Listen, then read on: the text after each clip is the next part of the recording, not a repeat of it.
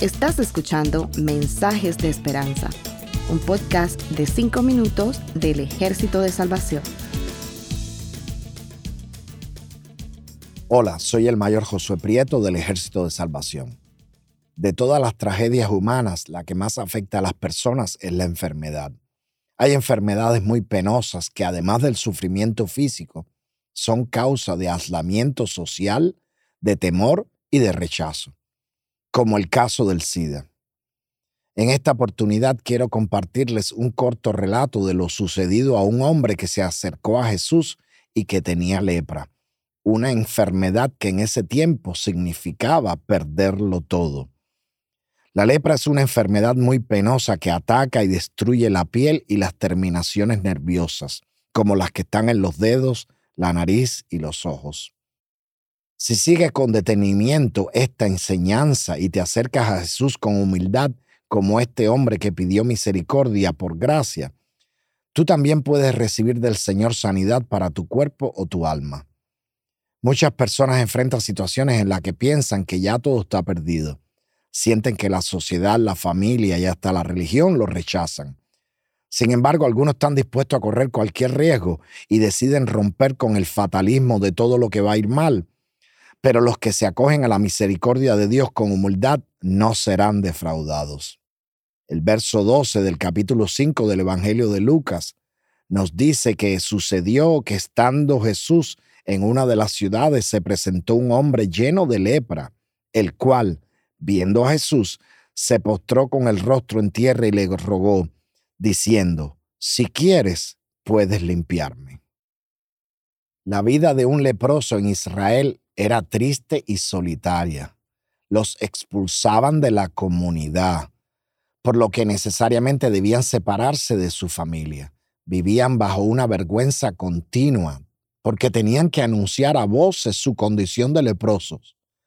Cuando alguien se acercaba tenían que gritar, impuro, impuro. Además, estaban obligados a vestir harapos ocultar sus rostros y ni siquiera podían ir al templo a adorar, porque todo lo que tocaban, de acuerdo con la ley de Moisés, quedaba contaminado.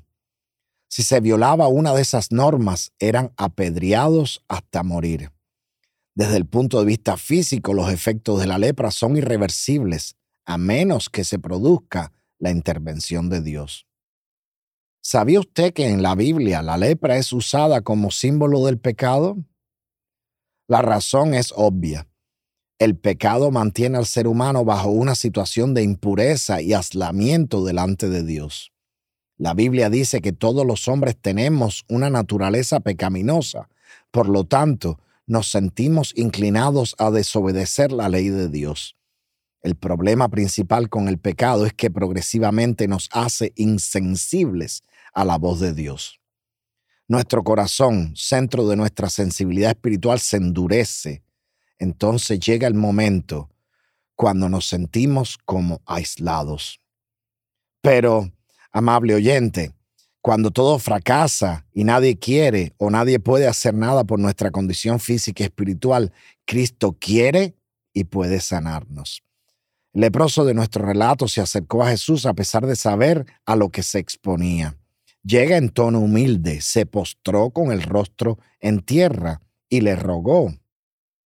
Apeló no a su condición miserable, sino a la misericordia y la gracia de Dios en Cristo. La gracia es la bondad de Dios para quienes no la merecen. Es un acto soberano de Dios. Nadie lo obliga. El leproso dijo a Jesús, si quieres. En otras palabras, si es tu voluntad, no se trata de que haya mérito en mí para merecerlo o de que me lo haya ganado.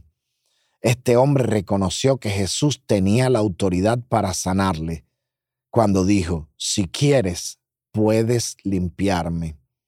Ser limpio para este hombre implicaba recuperar la salud, ser libre de la suciedad, la miseria y la vergüenza. Era volver a reintegrarse a la sociedad, recuperar a su familia y volver a adorar a Dios en el templo sin ser rechazado. El versículo 13 dice que entonces Jesús, extendiendo a él la mano, dijo, quiero, sé limpio. Y al instante la lepra se fue de él.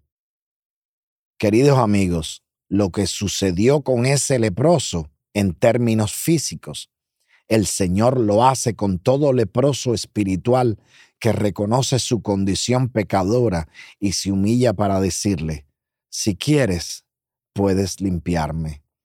Si no lo has hecho todavía, te invito a venir a los pies de Cristo hoy. Que Dios les bendiga.